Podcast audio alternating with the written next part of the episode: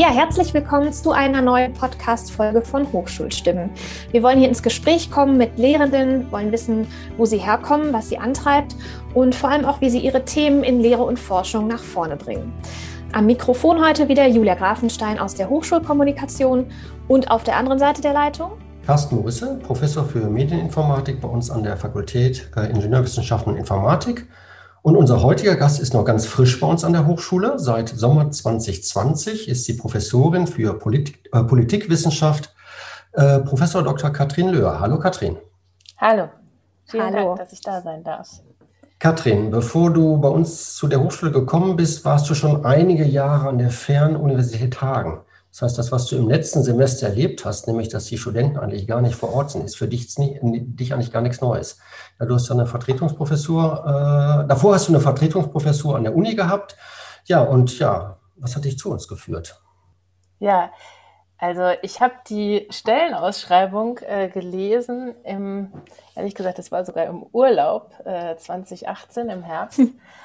und äh, habe das gelesen, habe gedacht, das, da bewerbe ich mich auf jeden Fall.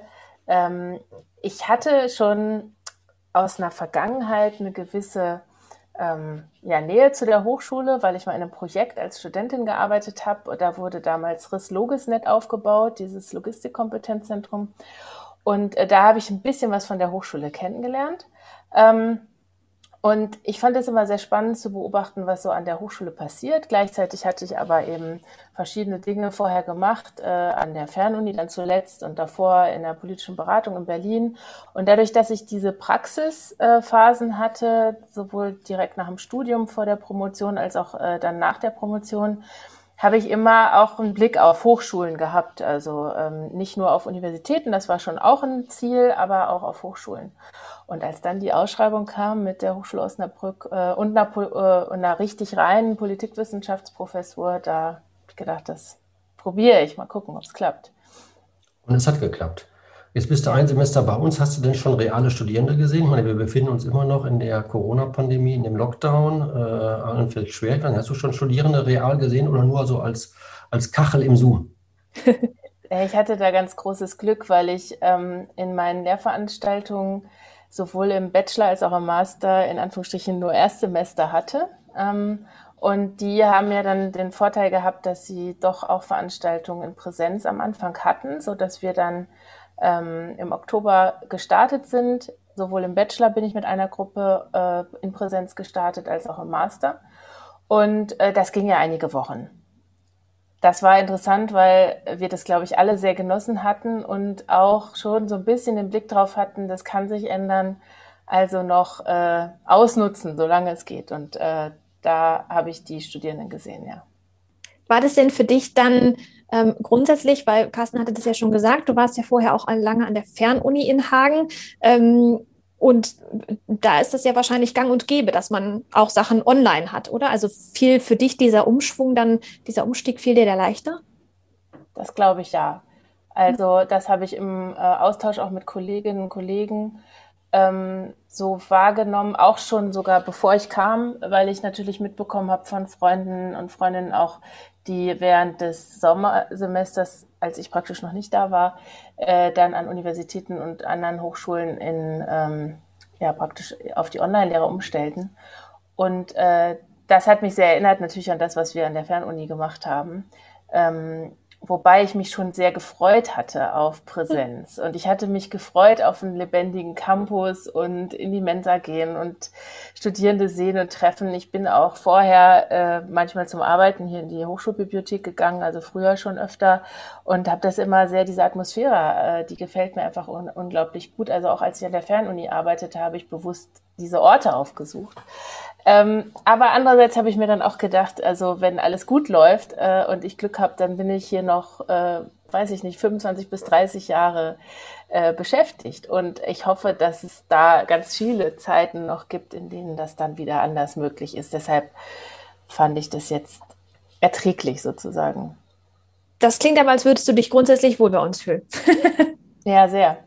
Also es, ähm, war trotz allem auch ein guter Einstieg. Ich bin auf äh, unglaublich kooperative und hilfsbereite Kolleginnen und Kollegen getroffen, was habe ich so noch nie erlebt an anderen äh, Hochschulen und Universitäten.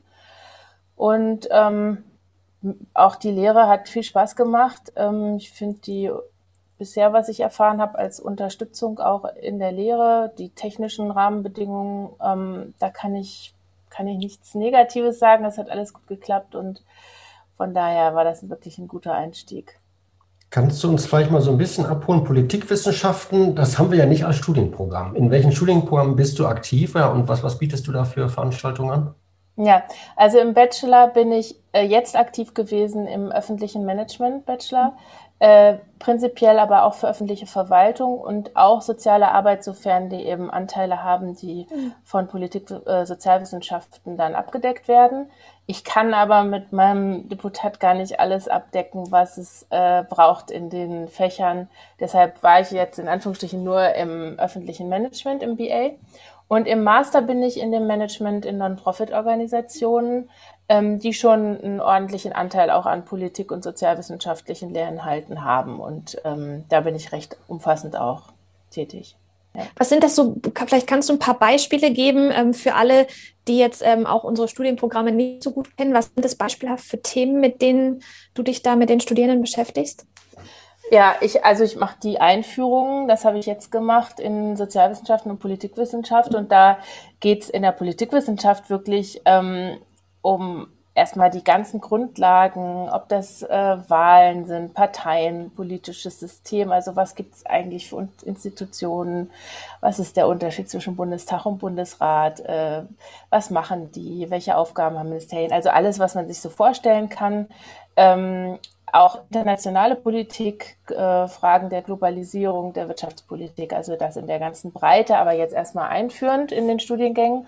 Und dann im Bachelor äh, ist da in den Studienprogrammen, glaube ich, immer, das wird jetzt auch im äh, Sommersemester kommen, auch ein Schwerpunkt auf das, was wir dritter Sektor nennen. Das sind also so zum Beispiel Wohlfahrtsverbände, NGOs, Non-Profit-Organisationen, also die Rolle von zivilgesellschaftlichen Organisationen für die Gesellschaft, aber auch in der Politik, auch sowas wie Interessenvermittlung, Interessenvertretung, Lobbying. Ähm, das, sind, das ist dann sicherlich so ein Schwerpunktthema, was immer in etwas höheren Semestern dann ähm, wichtig ist, was ich glaube, auch was für die Studiengänge, die es an der Hochschule gibt, vielleicht sogar über die genannten hinaus spannend sein kann, weil eigentlich fast jeder da auch, auch sogar in technischen Berufen da zum Teil mit zu tun hat. Also Fragen auch, wie kann ich mein äh, Interesse hier äh, vermitteln, wenn ich irgendwie eine Innovation habe und da ist irgendwie noch gar nicht klar, wie sind da die Rahmenbedingungen, das muss politisch geregelt werden, solche Fragestellungen. Ähm, das ist im Bachelor und im Master ähm, sind das auch Fragen der internationalen Beziehungen, also sowas wie ähm, Fragen von von ähm, Vereinten Nationen, Terrorismus. Wir haben jetzt über also Terrorismus, Menschenrechte, äh, Migration, ähm, also das auch in einer relativ großen Breite gesprochen und das thematisiert. Entwicklungspolitik äh, ist mit dabei und auch hier natürlich in dem Master, weil der so auch spezialisiert ist, auch eben die Frage der Organisation in diesem sogenannten dritten Sektor, also zivilgesellschaftliche Organisationen und alles, was damit zu tun hat dann.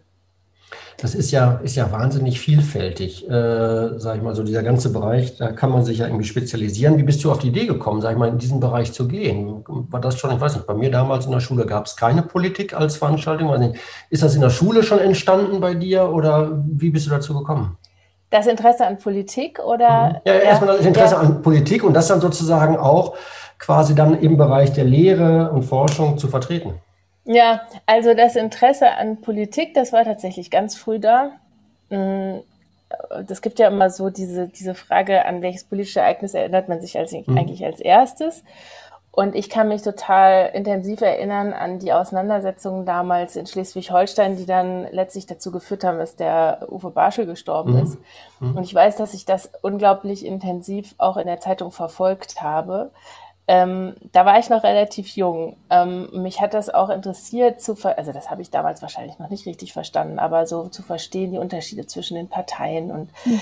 ähm, was da passiert. Äh, das ähm, hat mich immer so umgetrieben und was mich dann auch sehr umgetrieben hat, war so die Mitarbeit, zum Beispiel in der Schülervertretung, äh, solche Dinge. Und äh, ich war dann auch Schülersprecherin und dann hatten wir zum Beispiel so einen Fall, wo es um Beförderungskosten äh, äh, ging für die äh, Mitschüler. Ich war in Nordrhein-Westfalen, aber umgeben von Niedersachsen, die aus Niedersachsen kamen. Und da sollte dann das Beförderungsgeld gestrichen werden. Und dann haben wir Demonstrationen äh, organisiert und den Stadtrat quasi lobbyiert, wenn man so will. Ich war dann beim. Bürgermeister. Und also mich haben solche Dinge immer schon beschäftigt. Ähm, dass ich dann aber äh, studiert habe in dem Bereich, war eigentlich erstmal angetrieben von einem Interesse, vielleicht im Richt in Richtung Journalismus was zu machen. Ja. Da haben mir damals gesagt, wenn man Journalismus macht, dann muss man irgendwie ein Fach vernünftig studieren und dann bietet sich Politik an oder Geschichte oder so. Und dann äh, habe ich europäische Studien studiert. Und dass ich dann in Forschung und Lehre gegangen bin, hatte dann, denke ich, ein bisschen andere Gründe noch. Ähm, und unterrichtet habe ich dann nach dem Studium, habe ich direkt damit angefangen, habe ich eigentlich immer sehr gerne. Ähm, wobei meine Forschungsschwerpunkte sind eigentlich noch ein bisschen andere, aber äh, ja, also das grundsätzliche Interesse an Politik und Gesellschaft ist einfach immer unheimlich groß gewesen. Ja, ich habe gesehen, du hast ähm, ja auch schon, wenn ich jetzt richtig äh, mit den Jahreszahlen richtig geschaut habe, schon während deines Masterstudiums ja auch Kurse bei der Adenauer Stiftung gegeben. Das heißt, da ja auch schon quasi andere an deinem Wissen äh, teilhaben lassen. Ähm, und du hast gerade erzählt, ähm, es wäre sonst auch eine Idee gewesen, ähm, mit, Politik in den Journalismus zu gehen. Ähm, das heißt, da hast du dich aber irgendwie auch schon früh mit solchen Sachen beschäftigt, ja, in Anführungsstrichen in die Lehre zu gehen. Vielleicht kannst du uns da noch mal ein bisschen teilhaben lassen, warum es dann doch nicht der Journalismus geworden mhm. ist. Ja, das mit dem Journalismus, das hat sich, hatte sich dann irgendwie ziemlich schnell erledigt. Äh, das war vielleicht auch von mir, also hätte ich vielleicht auch noch weiter verfolgen können, aber ich hatte ein Praktikum gemacht bei einem privaten Radiosender und ähm, das hat mir nicht gefallen. Und deshalb war dann irgendwie das so ein bisschen erstmal aus dem Blick gerückt. Und als ich dann an der Universität war, war ich so fasziniert von diesem ganzen Universitätsbetrieb und Forschung und Lehre. Also erstmal natürlich irgendwie den, äh, also dem Studieren an sich, aber auch dem, was da so drumherum passierte. Und dann war mir eigentlich relativ früh klar, dass ich unbedingt eine Doktorarbeit schreiben wollte. Und dann bin ich natürlich irgendwie auf diesen Weg gegangen ähm, und habe das mit dem Unterrichten wirklich immer gerne gemacht. Ähm, ja, wie du schon sagtest, auch eben äh, zum Teil sogar schon während des Studiums, äh, aber dann auch vor allem dann auch danach. Und dann war für mich eigentlich so, ich hatte mal so diese zwei Herzen in meiner Brust. Einerseits irgendwie ähm, Uni, Hochschule, unterrichten und forschen. Und dann fand ich natürlich aber auch so diese praktische Politik sehr spannend. Was passiert da? Wo kann man auch wirklich was bewegen? Mhm. Und deshalb habe ich dann im Prinzip so ein bisschen beides immer so im Ping-Pong gemacht. Ähm, aber so das Herz für die Hochschule, das war eigentlich immer besonders stark. Ja. Und dann war Journalismus eigentlich recht schnell weggerutscht irgendwie aus dem Blick. So. Was sind, was sind denn so deine, deine äh, Interessenschwerpunkte? Das ist ja sehr vielfältig. Äh, du hattest, wir hatten neulich, äh, hat man mal so ein Video gesehen, das war, glaube ich, in dieser äh, Reihe Scientists for Future, mhm. wo du irgendwie einen Vortrag gehalten hast zu diesem Thema äh, Nudging. Ähm, genau, und äh, ja, was sind so deine Schwerpunkte? ja, das ist, in der Forschung? Genau, das ist, das ist so das Thema, was mich besonders in den letzten Jahren ähm, beschäftigt hat. Also die Frage, wie Verhaltenswissenschaften im breiten Sinne, das ist Verhaltensökonomie, Verhaltenspsychologie, aber auch andere Wissenschaften, die etwas über menschliches Verhalten sagen können, wie die praktisch in einem Wechselspiel mit Politik stehen. Also wie Politiker zum Beispiel solche Erkenntnisse versuchen zu nutzen für die Gestaltung von bestimmten Politiken ähm, wie da auch versucht wird, vielleicht Einfluss zu nehmen. Ähm, äh, tatsächlich interessiert mich auch, wie Unternehmen solche Kenntnisse nutzen, aber äh, natürlich insbesondere in der Politik. Und das habe ich sehr stark im Bereich in so einem breiten, mit einer, so einer breiten Perspektive auf Verbraucher gemacht. Also alles, was es praktisch an Verbraucherentscheidungen gibt. Ähm, und äh, das hat mich jetzt sehr, sehr stark die letzten Jahre beschäftigt.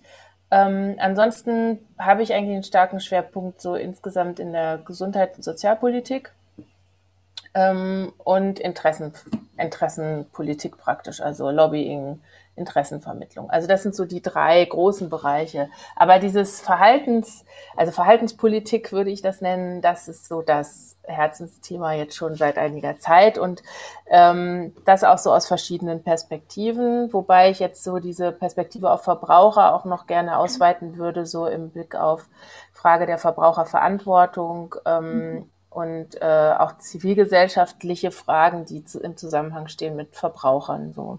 Ja, Carsten hat das gerade schon angesprochen, äh, deinen Vortrag zum Thema Nudging. Ähm, vielleicht können wir das nochmal vertiefen und auch nochmal einmal erklären für alle Zuhörerinnen und Zuhörer, die das jetzt noch nie gehört haben. Also es geht da ja eigentlich darum, das Verhalten von Menschen ja in eine gewünschte Richtung zu beeinflussen, ne, ohne dabei jedoch ähm, ja, auf Verbote oder ökonomische Anreize zu setzen. Und du hast in deinem ähm, Vortrag auch äh, verschiedene Beispiele genannt.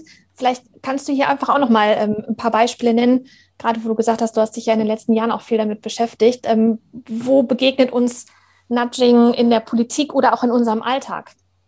Ja, im Alltag äh, begegnet uns das ganz, ganz viel. Äh, also Nudging an sich heißt eigentlich Stupsen. Das ist eigentlich mehr so ein ganz geschickter Marketingbegriff dieser beiden Autoren, die das Thema sehr stark, also zwei amerikanische Wissenschaftler sind das, die das sehr, sehr stark so vorangebracht haben. Äh, letztlich sind das aber sehr viele unterschiedliche äh, Maßnahmen, die es gibt. Also äh, ganz klassisch, äh, das kann sich, glaube ich, jeder irgendwie recht gut vorstellen, ist diese Quengelkasse im Supermarkt oder überhaupt die Anordnung von Supermärkten. Also es hat jetzt erstmal natürlich nichts mit Politik zu tun, sondern hat was mit, äh, mit Marktanbietern äh, zu tun. Also warum ist die Milch relativ weit hinten in einem Supermarkt äh, oder die frischen Sachen? Äh, Fleisch und Wurst, weil man dann an allem anderen vorbeigehen muss und man kommt dann drauf, dass man die anderen Sachen vielleicht auch kauft und Quengelkasse natürlich besonders. Äh, dann nochmal die Platzierung von bestimmten Süßigkeiten, die sonst ja in anderen Regalen auch sind, äh, vor der Kasse, weil man weiß, dann sind, sind die Kinder im Kinderwagen und äh, werden damit ruhig gestellt. Und was hat das jetzt mit Nudging zu tun? Das heißt, ähm, diese Idee ist, äh, dass man praktisch die die Situationen baut, also wir nennen das dann Entscheidungsarchitektur, also das Umfeld, in dem man sich bewegt, das wird in einer bestimmten Weise so gebaut, dass es wahrscheinlich ist, dass die meisten Menschen ein bestimmtes, sich in einer bestimmten Weise verhalten. Und das sind dann keine ganz äh, ausgeklügelten Entscheidungen, über die man jetzt tagelang nachgedacht hat, sondern etwas, was man sehr spontan macht. So, äh, also weil es gerade da ist, nimmt man das noch mit. Ich meine, Ikea zum Beispiel ist natürlich so ein klassisches Beispiel auch mit dieser Markthalle, äh, wo alle so durchgeschleust werden und plötzlich sieht man Dinge, die man eigentlich gar nicht braucht und kauft sie dann trotzdem und so. Ähm, also dann gibt es noch den Hotdog am Ende. Und dann noch den Hotdog, ja, dann klar. Und, äh, und das, das äh, driftet natürlich auch ganz schnell noch in so ganz andere Sachen rein, wo man dann weiß, äh, man kann natürlich auch mit sich Gerüchen oder anderen Dingen irgendwie was erzeugen. Ähm, das ist natürlich dann schon wieder relativ weit weg von Politik. Aber wenn wir jetzt an ähm, politische Gestaltung denken, im Grunde unseres Lebens, unseres Alltags, dann ist schon alleine so etwas wie die Tatsache, dass wir Bürgersteige haben, ähm, ist natürlich eine Rahmenbedingung, eine Entscheidungssituation, dass es uns leichter fällt, auch zu Fuß von A nach B zu laufen, als wenn es gar keine gäbe.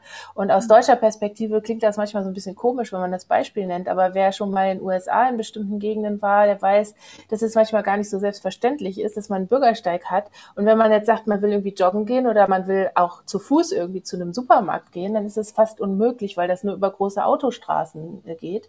Das heißt also, die Rahmenbedingungen sind gar nicht dafür da, dass die Leute zu Fuß irgendwelche Dinge machen oder vielleicht mit dem Fahrrad. Ähm, und dieser Bau von solchen Entscheidungsarchitekturen, der kann dazu führen, dass sich Menschen in einer bestimmten Weise anders verhalten.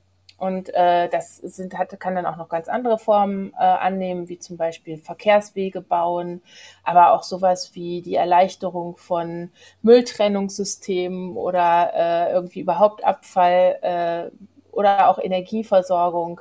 Ähm, und ja, da gibt es also sehr, sehr viele verschiedene Maßnahmen und es gibt mittlerweile eben auch das Interesse von Regierungen, dass sie versuchen, Politik so zu gestalten, dass praktisch das gewünschte Ergebnis auch wahrscheinlicher erreicht wird. Und das ist tatsächlich beim Klimaschutz sehr stark so. Und jetzt bei Covid sehen wir es natürlich auch. Mhm. Ähm, also ja. da gibt es auch diese Debatte. Und es ist ja kein Anstupsen mehr, wie du es eben genannt nee. hast, sondern es ist ja schon, sage ich mal, der knallharte Lockdown mit äh, doch relativ starken Beschränkungen, denen wir gerade unterliegen. Äh, da hat es noch nicht so richtig funktioniert, glaube ich. Da, äh das ist richtig. Und ich würde auch sagen, es gibt, und das ist das, was ich jetzt immer gemacht habe, ich habe mir angeguckt, was es insgesamt gibt, weil es ist natürlich nicht so, dass es gar keine Regeln mehr gibt. Mhm. Äh, also und in bestimmten Situationen, da können wir, könnte man jetzt drüber diskutieren, was jetzt gut und richtig ist, aber muss man natürlich auch mal entscheiden, das ist verboten, das ist nicht verboten. Genauso wie es Geschwindigkeitsbegrenzungen gibt, das sind ganz klare Regeln auf der Straße oder eben jetzt im Zusammenhang mit der Pandemie bestimmte Regeln. Gleichzeitig kann man aber auch manchmal sehen, dass sowas auch flankiert wird von anderen Maßnahmen. Also wenn man es zum Beispiel einfacher macht, dass die Menschen Masken haben, und es nicht total aufwendig ist, überhaupt an eine Maske zu kommen, ist die Wahrscheinlichkeit, dass sie die Regel, die vielleicht sogar vorgeschrieben ist, einhalten, natürlich größer, als wenn es total schwierig ist, es zu bekommen. Ähm, oder auch äh, hat es ja viel diese jetzt diese ähm, Klebegeschichten gegeben, wo Abstände praktisch abgemessen sind, damit man das auf dem Boden sieht, irgendwie in Geschäften oder auch vor irgendwelchen Einrichtungen. Ähm, es gibt diese Regel, ähm, es steht sogar in einer Verordnung drin, aber es ist ja auch immer die Frage, wie kann der Staat das eigentlich kontrollieren und dann auch noch sanktionieren? Und damit die Regel besser befolgt wird, kann man eben solche flankierenden Maßnahmen machen und es den Menschen möglicherweise erleichtern, dass sie die Regel einhalten. Ähm, das ist, ist auch ein, ein interessantes Feld. Ähm, ich habe da neulich noch mit, mit Freunden darüber diskutiert und gesagt, irgendwie, wie wäre das eigentlich gewesen, vor 25 Jahren diese Situation, also in der ganzen Form der Informationsbereitstellung. Äh, ich habe jetzt in einem anderen Zusammenhang ein bisschen recherchiert zum, äh, zum Impfen und mir Sachen angeguckt und sah dann bei allem, was man jetzt auch da kritisch, äh, kritisch sehen kann, aber es ist eigentlich ziemlich gut aufbereitet, auch von der Bundesregierung, die ganzen Informationen sehr übersichtlich. Man kann da ganz schnell drauf zugreifen im Internet. Ähm, wie wäre das früher gewesen? Hätten wir dann eigentlich total vollgeschriebenes DIN A4-Blatt gekriegt, mit äh, was irgendwie die Hälfte der Bevölkerung gar nicht lesen will, vielleicht auch nicht verstehen kann zum Teil? Ähm, und wie kann man dann solche Sachen kommunizieren. Und die Gestaltung von, von Informationen äh, spielt halt eine ganz große Rolle dafür, wie es dann am Ende ähm, umgesetzt wird. Und äh, da können natürlich Erkenntnisse, die man hat, äh, auch ähm, aus, aus allen möglichen Wissenschaften, können da einen großen Beitrag leisten. Ne? Äh, ich bin gerade so, in meinem Kopf geht gerade um die Situation, die wir jetzt in der Hochschule erlebt haben. Äh, sozusagen, äh, ich betreue ja bei uns so ein bisschen das, das E-Learning Competence Center und wir haben ja in der Vergangenheit auch immer versucht, die, die Kolleginnen und Kollegen sanft anzustupsen, digitale Medien in der Lehre einzusetzen. Auch die flankierende Maßnahme, Schulung, Dokumentation, hat alles nicht funktioniert. Wir mussten erst so einen blöden Virus streuen. Also äh, ich glaube, ich frage mich gerade, was lässt sich da so an, an äh, allgemeine Erkenntnis einbringen, dass man sagt, das ist eigentlich ein sinnvoller Ansatz, irgendwie da so eine Balance zwischen irgendwie einem harten Regelwerk äh, auf der einen Seite und doch irgendwie ein großes, sag ich mal, laissez-faire auf der anderen Seite. Äh, kann man da irgendwas generalisieren auf unterschiedlichste Anwendungsfelder? Ja, ich, ich glaube ja, äh, zum Teil schon. Ähm, was ich auch habe mit, mit einem Kollegen äh, mal so eine Art Metastudie gemacht für alle möglichen Politikfelder. Und was man rausfindet, ist, dass das Entscheidende im Grunde ist, dass man erstmal die Zielgruppe, die es betrifft, in diesem Fall wären es ja dann die Lehrenden, mhm. identifiziert und sich fragt, wie sind eigentlich so deren Bedürfnisse, worauf reagieren die? Unter mhm. welchen Bedingungen, also wenn man jetzt mal nicht scharf vorschreiben will und nicht zwingen will, unter welchen Bedingungen handeln die wie? Und ich könnte mir zum Beispiel vorstellen, dass ähm, so ein bisschen sowas wie Peer Pressure manchmal helfen könnte. Also dass irgendwie mhm. so äh, ja gute Vorbilder, dass es irgendwie witzig gemacht ist oder so, dass das ansprechend ist und so ein bisschen so, dass jemand dann das Gefühl bekommt, auch da möchte ich jetzt eigentlich auch mitmachen. Ich weiß es nicht, habe ich nicht untersucht, mhm. aber man müsste sich ein bisschen irgendwie damit beschäftigen, unter welchen Bedingungen äh, fühlen die sich erstens angesprochen und sind dann motiviert. Und dann braucht man natürlich irgendwie immer häufig äh, irgendeinen Weg, wie die Schwelle niedrig wird. Also irgendwie erstmal was Kleines machen, was unaufwendig ist. Und da so, so einen Zugang lernen, das ist auch, ist ja gar nicht so schlimm, kann ich ja auch oder kommt gut an. Ähm, so, und dann kann man, kann man praktisch darauf setzen, dass sich dann irgendwie solche Effekte verstärken. Also man müsste da sicherlich noch gucken. Gibt es vielleicht auch ein bisschen was in der, weiß ich nicht, in der Bildungsforschung, die äh, vielleicht mehr da, davon wissen. Aber das wäre mhm. so intuitiv das. Also wichtig ist, dass man weiß, wie, wie tickt eigentlich diese Zielgruppe? Also wie kann man die packen? Mit was kann man die packen? Muss gerade schmunzeln, weil ich vor einiger Zeit mit einem Kollegen mal besprochen hatte, eigentlich müsste man echt mal so ein Charakter, eine Charakterstudie, ein Persönlichkeitsprofil von den ganzen Lehrenden erstellen, um zu gucken, äh, weil ich jetzt beispielsweise, ich bin jemand, ähm, der findet dieses ständige Wiederholen von Vorlesungen total langweilig. Darum habe ich ganz früh angefangen, Aufzeichnungen zu machen. Das war für mich der Motivationsgrund. Dann hat sich die irgendwie meine Lehre so entwickelt. Aber andere Leute, die lieben diese Vorlesung mhm. ja, und kommen irgendwie überhaupt nicht davon weg. Also ich glaube, man müsste schon auch, äh, da frage ich mich gerade, was lässt sich sozusagen im Allgemeinen aussagen und was ist dann wirklich dann höchst, hochgradig individuell? Ja, und ich glaube, jetzt hier so im Bereich, da müssen wir gucken, okay, was können wir da für individuelle Angebote schnüren? Was ist denn der individuelle Vorteil des Einzelnen? Ja, und da, also bei dem, was du jetzt sagtest, würde ich jetzt sagen, ähm, dann kann man natürlich, wenn man so Typen hat, auch sagen, der eine Typ, der braucht vielleicht sozusagen von der Zutat X ja. mehr, weil der im Prinzip findet er das toll, in, in, in Vorlesungsraum zu gehen und, Hörsaal und einfach Vorlesungen zu halten.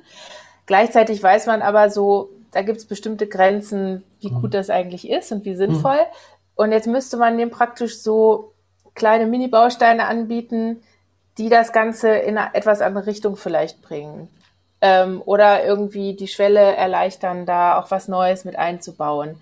Ohne dass man das verteufelt, was da vorher war. Weil mhm. das ist ja, glaube ich, erzeugt immer sehr viel Abwehrreaktionen. Ja. Dass jemand, der sagt, da habe ich aber immer schon so gemacht und äh, fühlt sich damit sicher und wohl, ähm, vielleicht auch zum Teil mit Erfolg gemacht äh, und, und sich denkt, warum soll ich da jetzt eigentlich von ab, abweichen?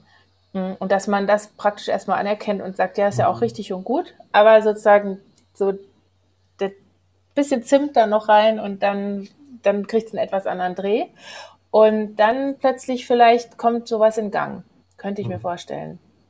Jetzt steht auf der einen Seite ja ähm, das Nudging, über das wir gerade gesprochen haben, also ich sage mal in Anführungsstrichen, äh, das sanfte Beeinflussen. Ähm, und ich erinnere mich, du hast in deinem Vortrag auch angesprochen, Stichwort Boosting, die Stärkung von Entscheidungskompetenz. Würdest du sagen, ist es vielleicht auch Aufgabe der Hochschule, hier verstärkt Entscheidungskompetenz zu fördern? Und wenn ja, wie können wir, wie können wir das machen? Also wenn wir da so einen Gegenpol schaffen wollen, ähm, ja, zu, zu, zu der Beeinflussung. So, so ganz generell meinst du für alle möglichen Themen oder? Für alle möglichen Themen, insbesondere natürlich für die Studierenden. Ähm, ne, bei aller Fachlichkeit, die man in den Studiengängen ja auch vermitteln muss. Ja, also äh, letztlich glaube ich, ich glaube ja tatsächlich mittlerweile glaube ich schon sehr stark so an, an gute didaktische Programme und ich glaube irgendwie, dass man es schaffen kann, sehr viele ähm, ja auch zu befähigen. Prinzipiell glaube ich das. Ein paar wird es immer geben, da ist das irgendwie, geht das nicht, aber viel, mit vielen kann man das wahrscheinlich machen. Ähm, gleichzeitig muss man auch da dann eben gucken, was brauchen die, damit äh, sich praktisch drauf einlassen, weil äh, befähigen und mit Informationen umgehen heißt ja immer irgendwie, ich muss mich darauf einlassen, ich muss auch bereit sein, mal mich darauf zu konzentrieren und auch vielleicht auch mal was durchzuhalten, was erstmal etwas mühsam ist. Und ich glaube, das ist so eine der schwierigsten Dinge, so dieses ähm, so eine Motivation geben, damit, äh, damit Leute auch am Ball bleiben, etwas durchzuhalten, was im ersten Moment vielleicht irgendwie schwierig erscheint oder kompliziert. Ähm, und das hat was mit, mit Darstellung, mit äh, ja irgendwie interessanten, äh, interessanter Aufbereitung zu tun. Ähm, hat auch vielleicht was damit zu tun, dass sie sich irgendwie äh, persönlich angesprochen fühlen ähm, und dann bleibt natürlich immer noch ein, ein Stück weit auch das, die, die Verantwortung derjenigen selbst, wie weit sie das dann Klar. mitgehen. Ne? Also ja. da kann man ja nicht, man kann sie letztlich ja irgendwie nicht zum Jagen tragen. Ne? Also muss dann auch irgendwie natürlich auf, auf eine Gruppe stoßen, die eine gewisse Bereitschaft dafür hat. Aber so jetzt zum Beispiel in meinem ersten Semester hatte ich den Eindruck, das ist schon zu einem großen Teil auch da. Also es gibt natürlich immer welche, die erreicht man da nicht, aber zum Teil schon. Ja, ich genau, ich kam nur gerade drauf, ähm, gerade auch was, ähm, ja, was politische Themen angeht. Ähm, wir hatten vor ein paar Wochen mit einem Kollegen gesprochen, wo wir auch darüber äh, diskutiert haben, inwiefern ähm, wir uns eigentlich ja, sag ich mal, ausreichend ähm, engagieren, gerade auch im, im politischen Bereich ähm, oder po für politische und gesellschaftliche Themen. Und ähm, du hast es gerade schon angesprochen, dafür braucht es auch eine Motivation. Ähm, und ich frage mich, inwiefern wir uns da vielleicht auch manchmal ja zu sehr einfach beeinflussen lassen ne? oder irgendwie das Gefühl haben, ach ja, wird schon und auch die machen schon ähm, und wo es vielleicht auch mehr ja, entscheidungsmündige und freudige Bürger braucht. Mhm. Also da habe ich jetzt gerade was total Spannendes erlebt, weil ich in der äh, Masterveranstaltung hatte ich äh, den als äh, hatten die als Aufgabe praktisch so eine fiktive ähm, äh, Non-Profit-Organisation zu konzipieren und deren auch so Einbettungen politische Strukturen ähm, zu analysieren. So, das war so die Aufgabe. Und da hatte eine Gruppe eine äh, Organisation sich ausgedacht, die hieß äh, SEO oder SEO, äh, Studentisches Engagement Osnabrück, weil sie so gesagt haben, also an, den, an der Hochschule und auch an der Universität ist die Wahlbeteiligung recht niedrig und auch mhm. überhaupt das Engagement der Studierenden in den, in den Hochschulgremien ist ähm, könnte verbessert werden, deutlich. Definitiv, ja. Und auch überhaupt so ehrenamtliches Engagement und so. Und dann haben die, es war also wirklich faszinierend, ähm, haben die praktisch ein Konzept erarbeitet, wie man dieses eigentlich für viele Menschen wahrscheinlich total komische Thema, hä, Gremien an der Hochschule, ach, wieso soll ich denn da wählen? Ähm, oder auch so, äh, da, es gibt auch solche Umfragen dazu, die, äh, die zeigen, dass die meisten sich total überfordert fühlen, weil sie mit den Begriffen nichts anfangen können, weil sie ähm, da denken, es gibt so vieles, da gibt es irgendwie Stupa und Asta und Fakultätsrat und Senat und was weiß ich, was soll das alles? Und werde ich gerade Politik studiert, das macht ja kaum einer. Da dachte ich so, was soll ich mich damit beschäftigen? Und dann haben die, ähm, das haben die zum Beispiel so eine, so eine so ein Dummy für eine App gemacht, in der das so immer so ganz äh, spritzig äh, informiert wurde und äh, praktisch so nach dem Tinder-Prinzip geguckt, was passt zu mir. Äh, ist das interessant für mich oder das und so. Also großartig gemacht. Und ähm, da sieht man also, dass so ein bisschen dieses, die Sprache sprechen derjenigen, die man da erreichen will und deren Lebenswelt irgendwie berücksichtigen.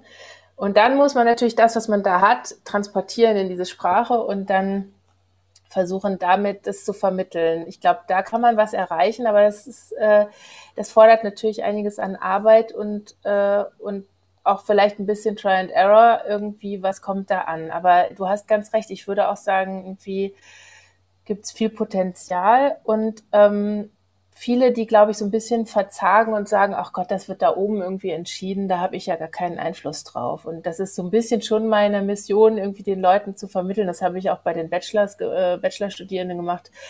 Äh, es ist nicht ganz so. Also man kann, man kann Bundestagsabgeordnete anschreiben, wenn man was hat. Man kann irgendwie äh, alle möglichen Dinge tun der Effekt ist natürlich unterschiedlich groß, aber es ist nicht so, dass man dem in der Demokratie allem schutzlos ausgeliefert ist. Also es ist mhm. eben Teil unserer äh, unseres Systems, dass wir uns auch beteiligen können, auch aktiv und nicht nur passiv regiert werden. Ne?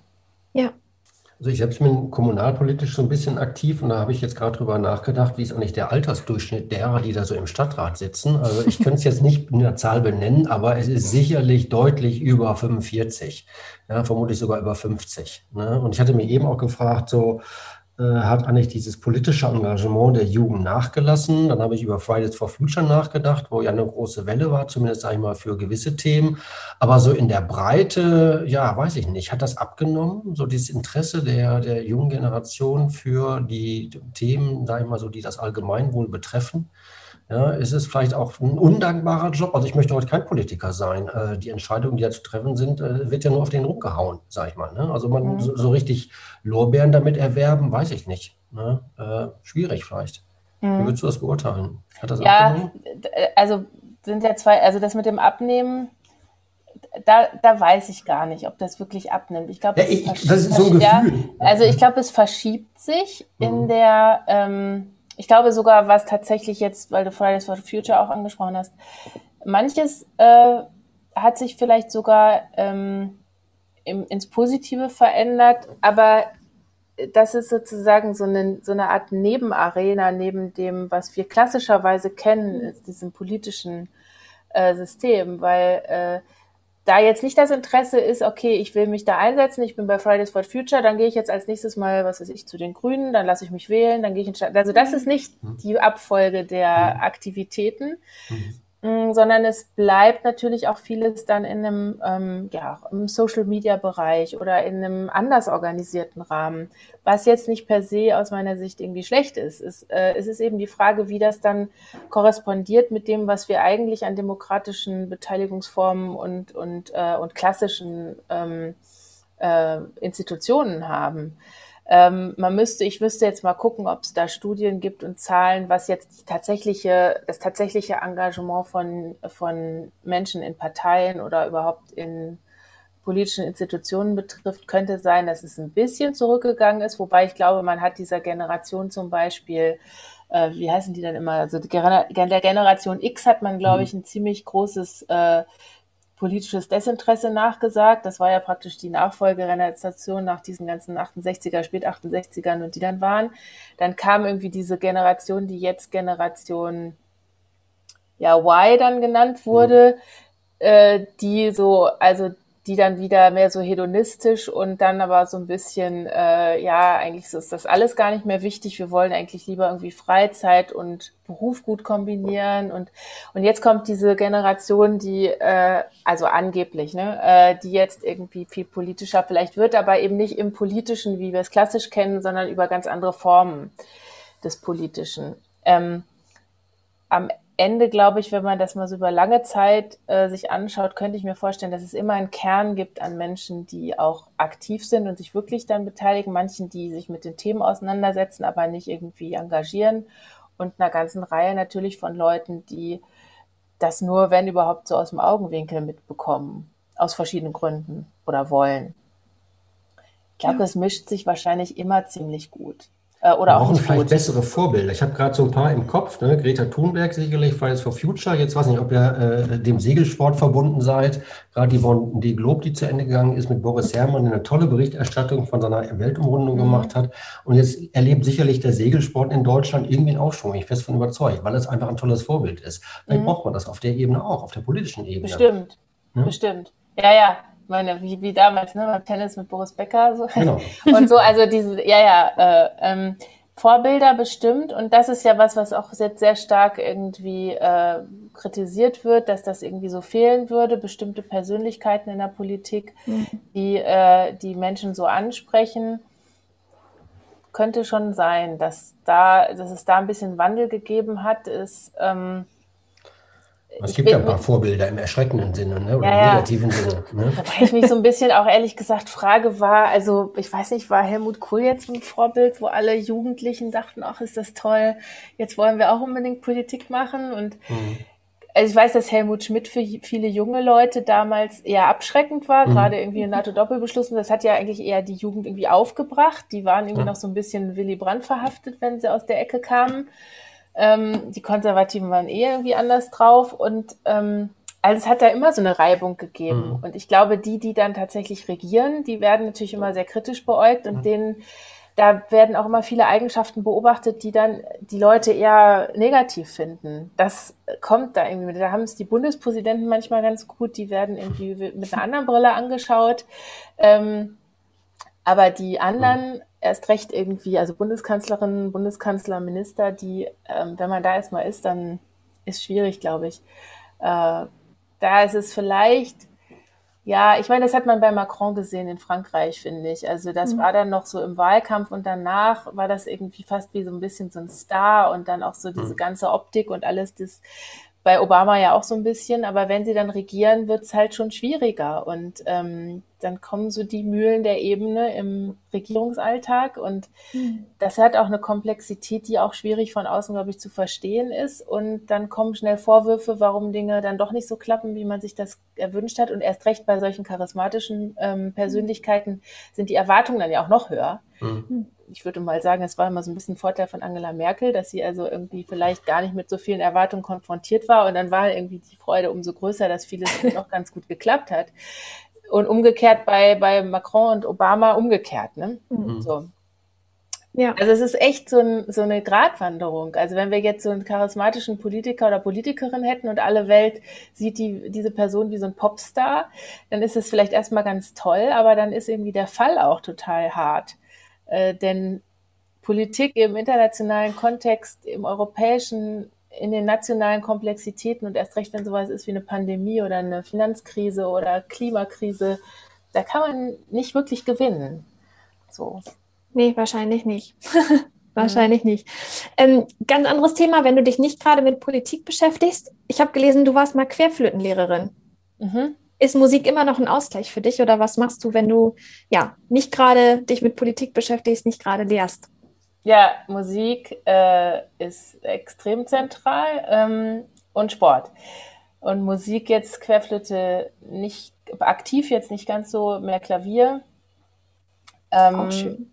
Ja, und ich singe ganz gerne und so. Äh, aber tatsächlich äh, ist im Moment so mein Schwerpunkt sogar noch stärker beim Sport, äh, zum Teil aber auch in Kombination mit Musik. Also das, ähm, das ist ganz wichtig für mich.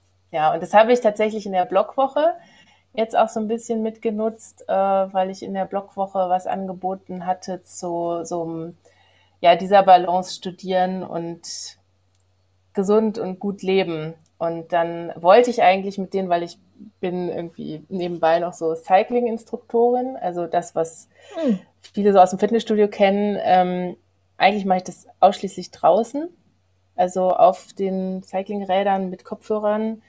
Ähm, äh, oder was manche Spinning nennen, aber das ist ein geschützter Begriff, also Cycling äh, draußen. Und das wollte ich eigentlich mit den Studierenden machen, äh, immer morgens und dann noch theoretisches Programm und so ähm, Fragen der Arbeitsgestaltung und äh, äh, Strukturfindung, Organisation, Motivation.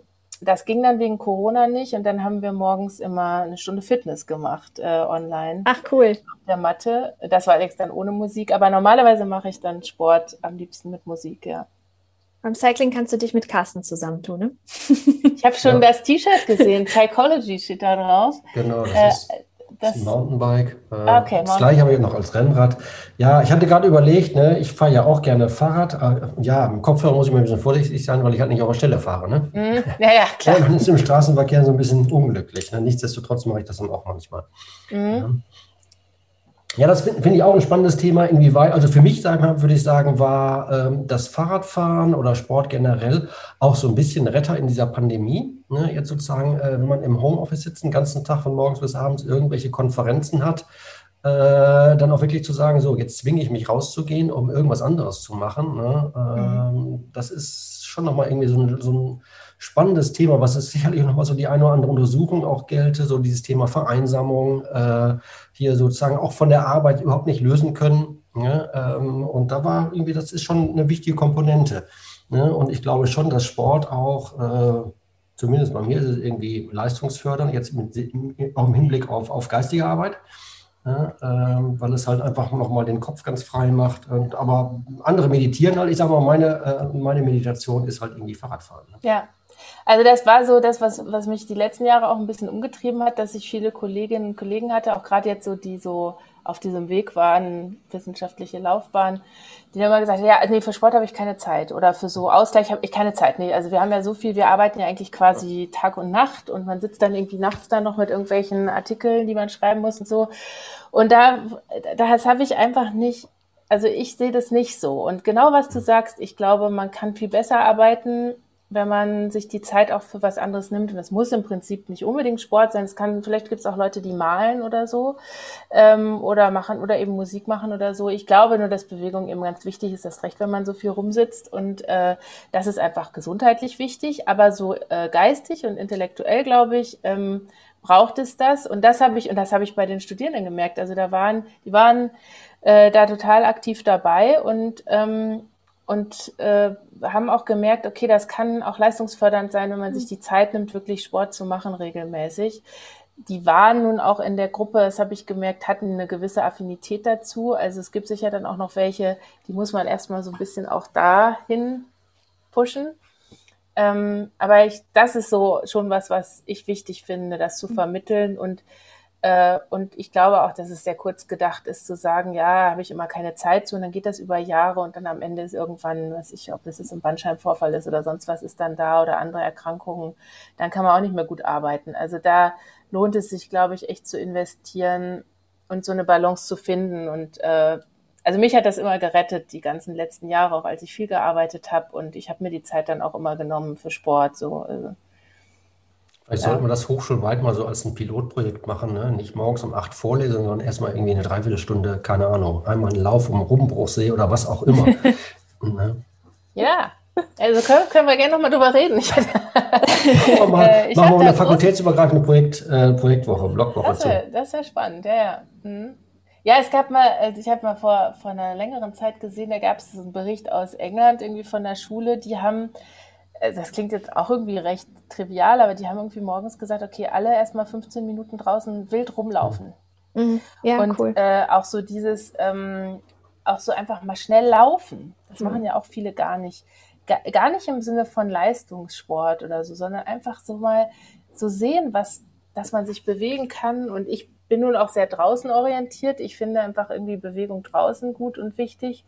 Äh, aber ich glaube, da kann man echt noch viel tun. Und es ist einfach. Es ist ohne, man braucht da keine großen Mittel oder äh, Geräte oder es ist nicht teuer. Es, ähm, das kann eigentlich jeder irgendwie auch machen. Aber. Und auch jetzt in dieser Zeit, wo wir ja irgendwie auch was Reisen angeht, doch sehr stark eingeschränkt sind. Ich habe am Sonntag äh, bin ich, habe ich eine lange Radtour gemacht. Das ist dann für mich immer wie so ein Tag Urlaub. Ne? Mhm. Äh, einfach zu sagen, jetzt gehe ich mal raus und bewege mich draußen, in welcher Form auch immer. Aber genau, also äh, ich glaube, man muss einfach irgendwas haben, was anders ist als der Job, den man sonst macht. Ne? Ob es Musik ist, ob es Meditieren ist, ob es irgendwie was anderes lesen, keine Ahnung. Also aber irgendwas ja. ähm, ist, glaube ich, wichtig. Ne? Mhm. Mit Blick auf die Zeit, wir haben immer noch drei Abschlussfragen, ah, okay. Äh, die wir sozusagen allen Gästen stellen. Carsten, magst du den Aufschlag machen? Genau, ja, ich mache mal den Aufschlag. Und zwar so auf deinem Werdegang jetzt hier bis äh, zur Professorin an der Hochschule Osnabrück, gab es irgendwie Personen, die dich da in besonderer Weise inspiriert haben oder vielleicht auch immer noch tun? Ja. Magst du die auch nennen? Muss ja, ja namentlich nennen, aber vielleicht äh, welche Rolle sie da auf dich eingewirkt haben. Ähm, ja, ich kann schon sagen, es gab ähm, jemanden, der tatsächlich gar nicht mehr lebt, äh, ein Wissenschaftler an der Uni, der mich sehr motiviert hat, äh, tatsächlich diesen Weg zu gehen, weil das ist ja dann schon die Frage, macht man das mit dieser wissenschaftlichen Laufbahn und geht man nach der DIS da noch weiter? Ähm, das war schon auch eine, eine große Inspiration. Ähm, dann mh, mm,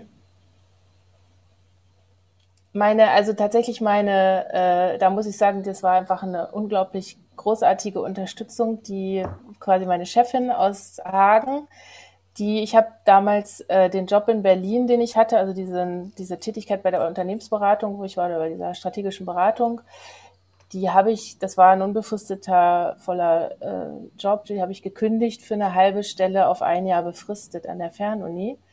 Oha, äh, ja. Und die, äh, das hatte aber auch damit zu tun, dass die Professorin, die mich da eingestellt hat, mich gleich am Anfang angeguckt hat, gesagt, ich, mir ist das klar, äh, Sie brauchen noch eine andere Perspektive, wir kriegen das zusammen hin.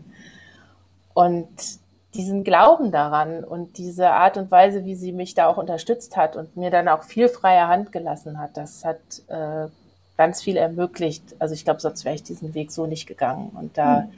äh, also das war ganz zentral. Und, und der andere Punkt ist tatsächlich dieser Sportaspekt, wo ich da hier äh, jemanden getroffen habe und ähm, in, eben auf, auf eine bestimmte Form des Sports gekommen bin, die auch, äh, ja, die mich auch irgendwie befördert hat, daran zu glauben, dass ich das irgendwie hinkriege und dass ich weitermachen kann. Also das sind schon so die zentralen und natürlich irgendwie auch andere Menschen in meinem Umfeld, in Familie und äh, Freundeskreis. Aber es sind so, würde ich sagen, drei zentrale Personen, ja. Und dann geben wir ganz gerne auch unseren Hörerinnen und Hörern vielleicht nochmal so den einen oder anderen äh, Lesetipp oder auch irgendwie in verfilmter Form äh, mit von dir, wenn du magst. Was würdest du sagen, mhm. müsste man mal gelesen haben? Was müsste man mal gelesen haben? Also, ähm, es gibt ein Lieblingsbuch, was ich habe, das äh, habe ich auch gerne äh, verschenkt. Das heißt, wir sehen uns dort oben. Das hat jetzt überhaupt nichts mit dem zu tun, was ich vorhin erzählt habe. Das mhm. ist einfach ein, finde ich, ein grandioser Roman. Ähm, wer das auf Französisch lesen kann, kann es auf Französisch. Das könnte ich nicht. äh, Schnelles Denken, langsames Denken mhm. von Daniel Kahnemann. Ähm, lohnt sich total, sich da mal reinzufuchsen und es zu lesen, finde ich. Ähm, und jetzt muss ich mal überlegen. Ja, ich habe jetzt in letzter Zeit viel solche Bücher gelesen, die dann praktisch auch da weitermachen an dem, was jetzt Kahnemann Tolski gemacht haben. Aber ich glaube, das reicht jetzt erstmal, mhm. diese beiden als ein so ein bisschen wissenschaftlich orientierte, das andere ist mehr zum, zum Spaß. Ja, und, der, und mein Lieblingsfilm ist Jenseits von Afrika, aber das oh, finde okay. glaube ich, nicht so interessant. Vielen Dank. Ähm, genau, und dann eine, eine abschließende Frage. Ähm, du hast schon uns ja, vielen Einblick gegeben ähm, in, in deinen Werdegang und was dich so, ja, wer und was dich beeinflusst hat und äh, inspiriert hat. Wenn du dir jetzt vorstellst, du bist am Ende deines Lebens angekommen und ähm, es existiert nichts mehr von dir, nichts von dem, was du mal aufgeschrieben hast, nichts von dem, was du mal aufgenommen hast. Und du hast jetzt nochmal die Möglichkeit, ganz analog mit Stift und Papier drei Dinge aufzuschreiben, die du ja der Menschheit mitgeben möchtest. Was würdest du aufschreiben? Hm. Mitgefühl und Verständnis für andere Menschen Mhm. Und ganz wichtig, es ist schon, finde ich, ganz, ganz wichtig, ähm, irgendwie immer mitzudenken, dass da, dass hinter jedem eine Geschichte steht und dass es Gründe gibt, warum Menschen in einer bestimmten Weise sind, wie sie sind und ähm, die man nicht vielleicht sofort versteht. Und mhm. ich glaube, das hilft im Miteinander. Das hilft an der Hochschule mit Studierenden, das hilft mit Kolleginnen und Kollegen, und im Alltag mit dem Nachbarn, der da rumflucht und man findet es eigentlich blöd, weil es so laut ist, aber es, also ich will nicht sagen, dass man immer alles entschuldigen kann, aber es gibt meistens eine Geschichte dahinter und das, wenn da ein bisschen mehr Verständnis dafür wäre unter Menschen und ähm, Geduld mit dem anderen, dann würden sich manche Dinge, glaube ich, ein bisschen besser entwickeln. Ja, das ist ein total schöner Punkt, den wir vor allem noch nicht gehört haben hier. Von daher, ähm, ja, vielen lieben Dank für das interessante Gespräch mit dem Rundumschlag durch viele Themen. Ja, hat mir viel Spaß gemacht und schön, ja, dass wir ja. uns wenigstens so jetzt kurz kennengelernt haben.